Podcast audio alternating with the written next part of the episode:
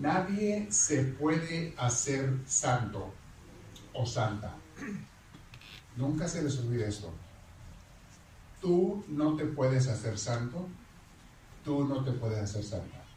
No me importa cuántas oraciones hagas, cuántas obras buenas hagas, cuántos propósitos de cambio de vida te hagas, siempre fallamos, porque somos humanos. Pero Dios sí te puede hacer santo. Cuando hablamos de los santos y las santas, no hablamos de gente que ellos se hicieron santos solos. No, no, no, no, no. Dios entró en sus vidas. Dios invadió sus vidas. Claro, ellos tuvieron que aceptarlo, porque si tú rechazas a Dios, Él no va a entrar. Ellos tuvieron que aceptarlo. Lo aceptaron, tomaron un compromiso. Dios invadió sus vidas y las transformó. Y los hizo hombres y mujeres que sin perder su humanidad y su debilidad y sus luchas y sus esfuerzos, pasaron a otro nivel de amor, de entrega, de compromiso con Dios. Eso le pasó a Isaías. Isaías era un joven como cualquier otro, pero un día estaba en el templo y sin que él se lo imaginara, Dios llegó, se le apareció, tuvo una visión grande, hermosa. Y una de las cosas que le pasó a Isaías, y eso le pasa a todo el mundo que se, que invadido por Dios, se siente uno chiquitito, pecador, miserable, cuando ves la grandeza de Dios. Cuando tienes un encuentro con Dios en tu vida, que llega a tu corazón a través de un evento, de una predicación, de un retiro, de una conversión, una de las primeras cosas que descubres es qué inmerecedor soy. Isaías le dijo al Señor, Señor, yo no puedo estar frente a ti porque yo soy una persona de labios impuros. ¿Qué quiere decir eso? Soy un pecador.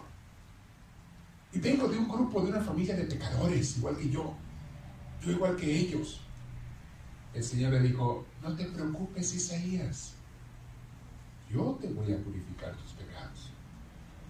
Y de una manera simbólica dice que un ángel vino con un carbón en unas tenazas y le tocó los labios no lo quemó, sino que lo purificó. Pedro igual. Jesús invadió su vida. Y viene el proceso. Pedro era un simple pescador. Pero estoy seguro que en su corazón era un hombre bueno. Porque de otra manera, ¿cómo hubiera traído la presencia de Dios? Pecadores todos somos. Lo que le importa a Dios es, pero ¿tienes un corazón bueno o un corazón malo? ¿Tú quieres ser mejor o quieres ser peor o seguir igual como estás? ¿Quieres tú hacer el bien, acercarte a Dios, ayudar a los demás? ¿O quieres más bien hacer el mal, dañar a los otros y no importarte Dios? ¿Qué eres? Porque si eres de los primeros, de los que tienen un corazón bueno, tenlo por seguro, que no importa cuál pecador seas, tenlo por seguro, Dios te va a llegar a tu vida. Y algunos de ustedes ya les llegó y saben perfectamente de qué estoy hablando. Tuvieron un encuentro fuerte con Dios en su vida, algunos en la infancia, otros en la juventud, otros en la adulta. Y no me extrañaría que algunos de ustedes están en el camino de Dios, están en la iglesia porque ya tuvieron ese encuentro. Pero, ¿qué pasa cuando tenemos un encuentro con Dios así? Vamos a ver qué pasó con Pedro, qué pasó con Isaías, para saber si tú ya lo tuviste o no lo has tenido. Les voy a dar unas pistas. Número uno, eres una persona de corazón bueno. De hecho, si ustedes están en misa y vienen por interés de encontrarse con Dios, ustedes ya tienen un corazón bueno. Que quede claro eso. Ese punto ya lo pasaron.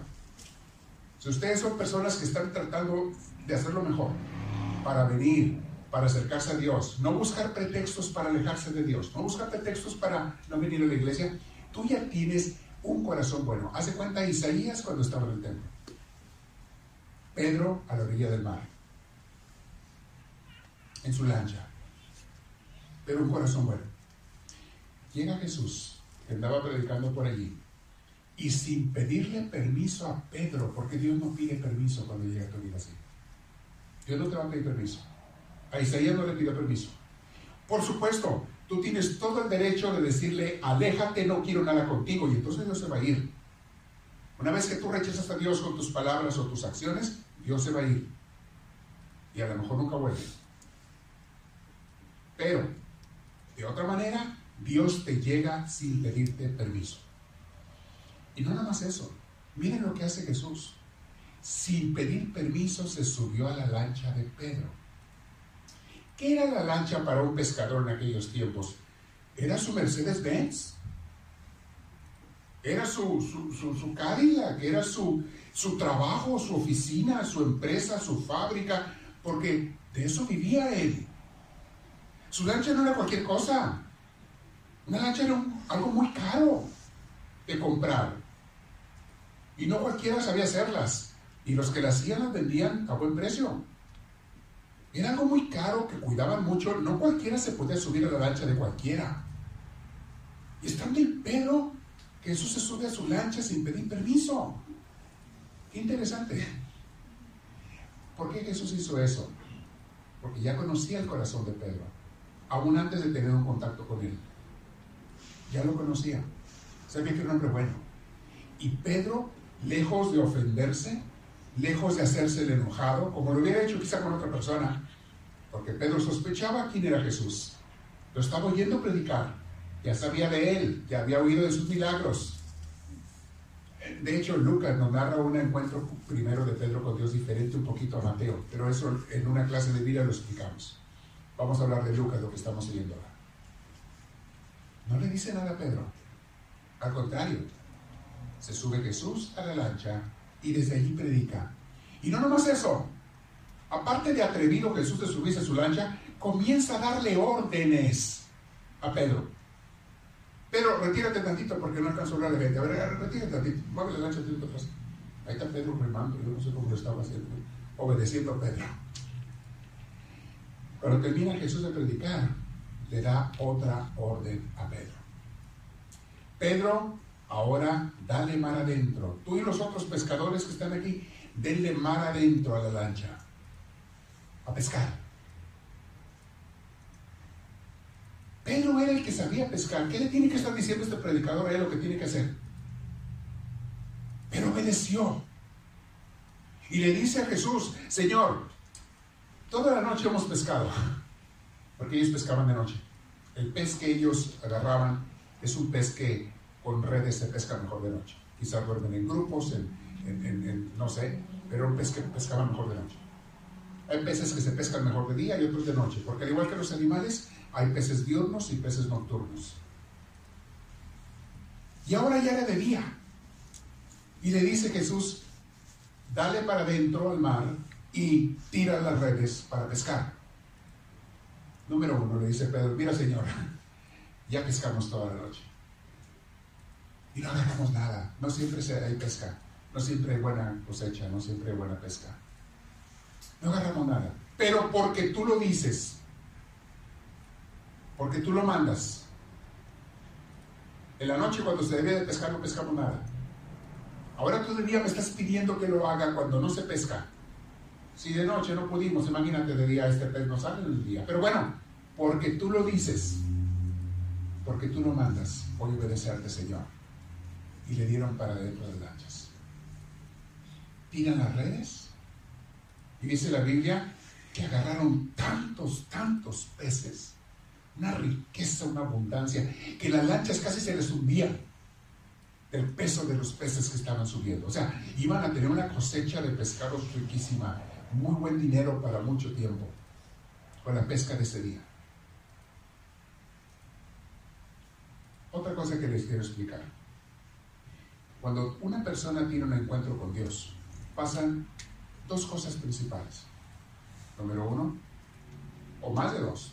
Número uno, te sientes indigno. ¿Qué hizo Pedro cuando vio la pesca milagrosa? Se hincó en la lancha ante Jesús y le dijo, Señor, lo mismo que Isaías, Señor, yo soy un pecador, aléjate de mí. Yo no te quiero manchar con mi presencia. Yo no quiero ofenderte con mi presencia, Señor. Por favor, aléjate de mí, soy un pecador. Pedro, tranquilo, tranquilo. A mí no me asustan tus pecados, Pedro, te lo voy a perdonar y purificar pero te voy a hacer un hombre nuevo también. De ahora en adelante vas a ser qué? ¿Le dijo Jesús qué le dijo?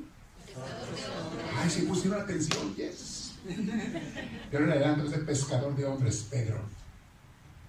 Isaías, ¿qué le dijo Dios? Isaías, ve a proclamar a mi pueblo. Sigan leyendo el libro de Isaías. Ve a proclamarles mi palabra. Diles que se conviertan, que se arrepientan, cambien su vida. Isaías lo hizo.